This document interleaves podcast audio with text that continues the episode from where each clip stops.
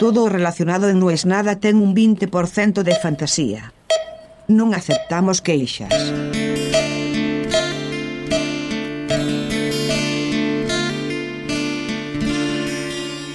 El juego de los escenarios posibles se multiplicó.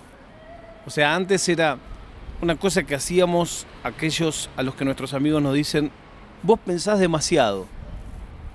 Tengo un amigo al que quiero mucho que cada X tiempo me dice, vos pensás demasiado. Yo nunca termino de entender si es un halago o lo que es más probable es una crítica. Yo también siento que pienso demasiado, porque pensar mucho no significa ser inteligente, no tiene nada que ver una cosa con otra. Pese a que el maestro Dolina dijo, no piensen si no están acostumbrados, no se pongan a pensar si no están acostumbrados. Pero acá usamos pensar como sinónimo de rumiar, de dar vueltas y vueltas y vueltas y vueltas y vueltas. De dejar un trabajo y ver si aumentaron o no. De vender una cripto y ver si sube o si baja. Ese tipo de pensamiento que no te lleva a ningún lado. Con la pandemia, ese juego de espejo se multiplicó por millones. Yo pienso en el trabajo que tenía en ese momento. Y ahora con ese trabajo, no sé qué, y pienso en si me agarrara ahora ese parón que me agarró en ese momento. Sonó muy gallego el parón, ¿no? Lucho contra no cambiar la manera en la que hablo. Es una batalla que tarde o temprano voy a perder. Porque es inevitable que alguna palabra se te pegue. Lo que no es inevitable es ser el boludo que está hace 15 minutos caminando por la Gran Vía y te dice vale. O te trata de tú.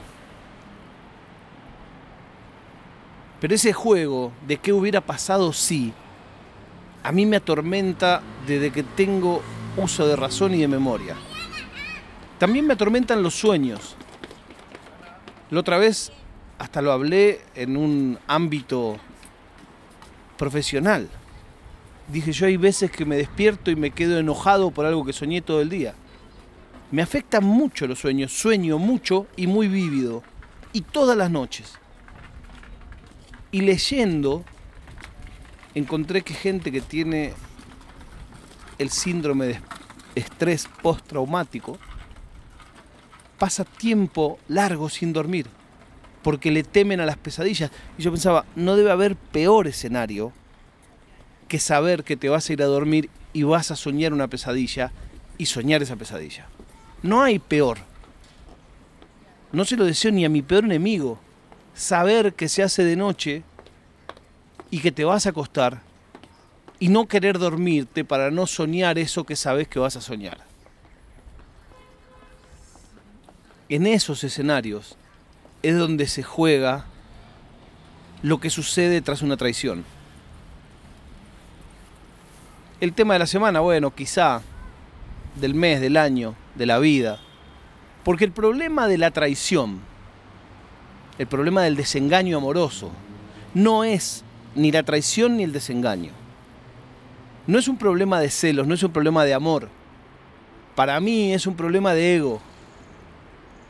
Lo que te muestra es qué tonto o tonta fuiste de no darte cuenta. Y ahí es donde te duele. Es peor eso que el sentirse traicionado. Uy, ahora quiere a otro. Para mí, para mí, para mí, para mí, pibe, diría el doctor. Es ese desafío perdido de cómo me engañaron, cómo no me di cuenta y ni siquiera cómo me engañaron. El cómo me engañaron, te la doy esa carta. Es cómo esa persona se animó a jugar esta carta en mi juego. Ese es el momento del puñalazo.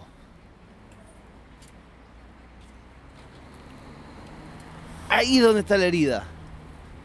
En el acto que transforma una idea en una realidad.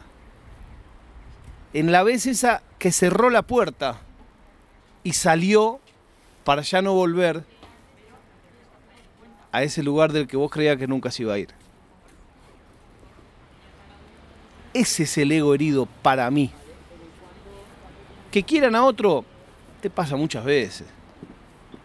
Muchas veces. No va a ser ni la primera ni la última.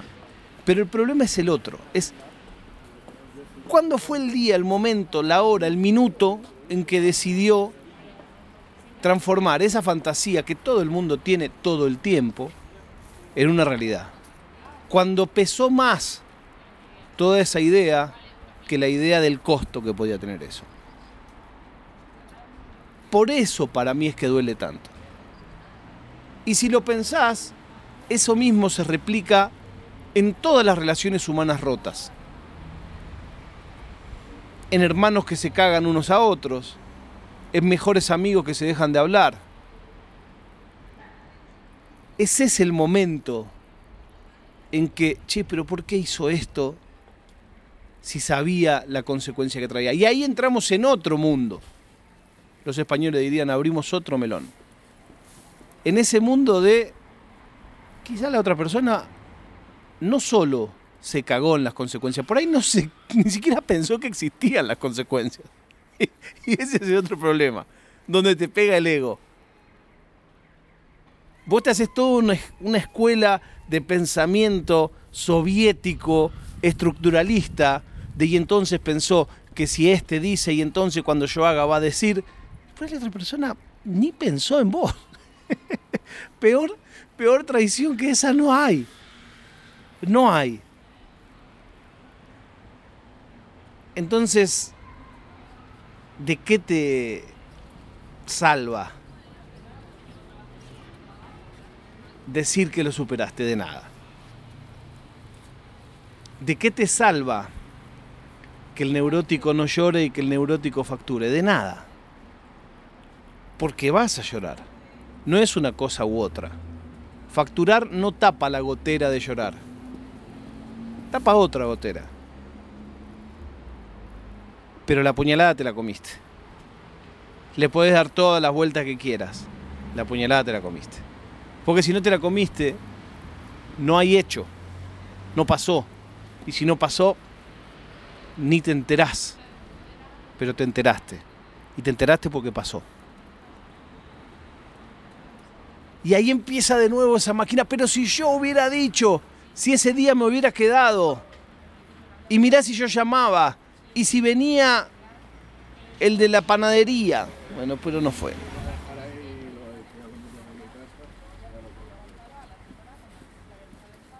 Hoy cuando pensaba esto, decía, por ahí no es todo el mundo así. Por ahí es que yo soy un egocéntrico de mierda y solo concibo el mundo a través de mi ego. Puede ser. Es más, me encantaría que así sea. Me encantaría saber que no todo el mundo se enrosca con sentirse el centro de la conjura de los males del universo. Yo intento luchar contra eso. Intento pensar que las cosas suceden porque suceden, no por mí. Y una buena prueba de eso es cuando vos te enfermás y no vas a trabajar y volvés tres días después y ves que todo siguió andando. Hay una cosa que no hicieron porque no saben la clave, pero el mundo sigue. Ni hablar si tenés algún tipo de afección, no digamos una enfermedad heavy, te quebras una pierna, un mes no ves a tus amigos, un mes no vas a trabajar, un mes y volvés un mes después y dices, ah, volviste. Y, y hay un mes que se fumó de tu vida. Bueno, los que vivimos lejos de donde nacimos, eso nos pasa todos los días de nuestra vida. Ves como tus amigos cada vez,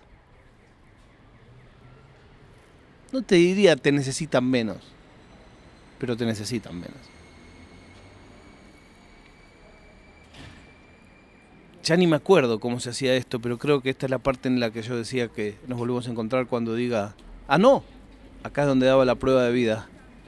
Y la prueba de vida era que Brian Alemán es el nuevo 10 de Banfield. Ahora sí nos volvemos a encontrar cuando yo diga, ¿no es?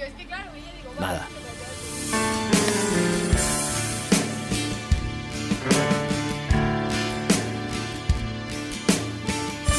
È una produzione di OfficinaNerd.com.